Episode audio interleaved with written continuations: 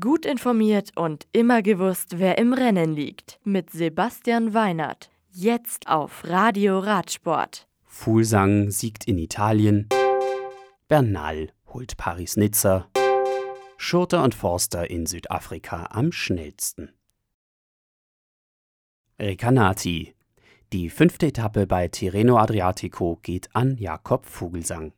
Der Profi von Astana setzt sich auf dem 180 Kilometer langen Teilstück von Colli al Metauro nach Recanati vom Mitchelton-Scott-Profi Adam Yates und Primo Roglic von Jumbo Visma durch. In der Gesamtwertung führt Adam Yates mit 25 Sekunden vor Primo Roglic. Auf Rang 3 liegt Jakob Fuglsang. Nizza bei Paris-Nizza ist es ebenfalls ein Astana-Fahrer, der die Etappe gewinnt.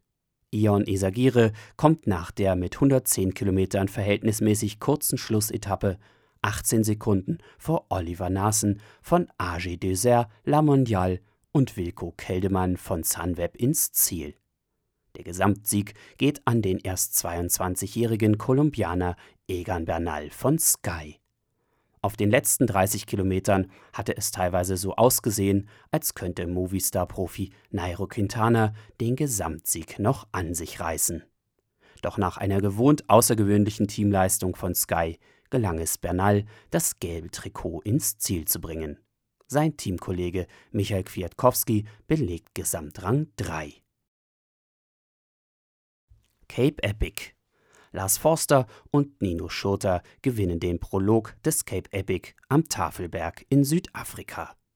Die beiden Schweizer vom Scots Ram Team siegen vor Manuel Fumic und Enrique Avancini von Cannondale.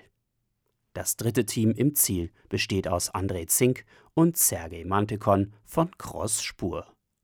Bei den Damen holen sich Annika Langwart und Anna van der Breggen von Investec Songo Specialized das Liedertrikot.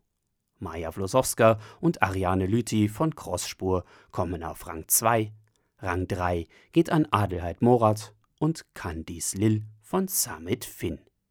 Das Radio für Radsportfans.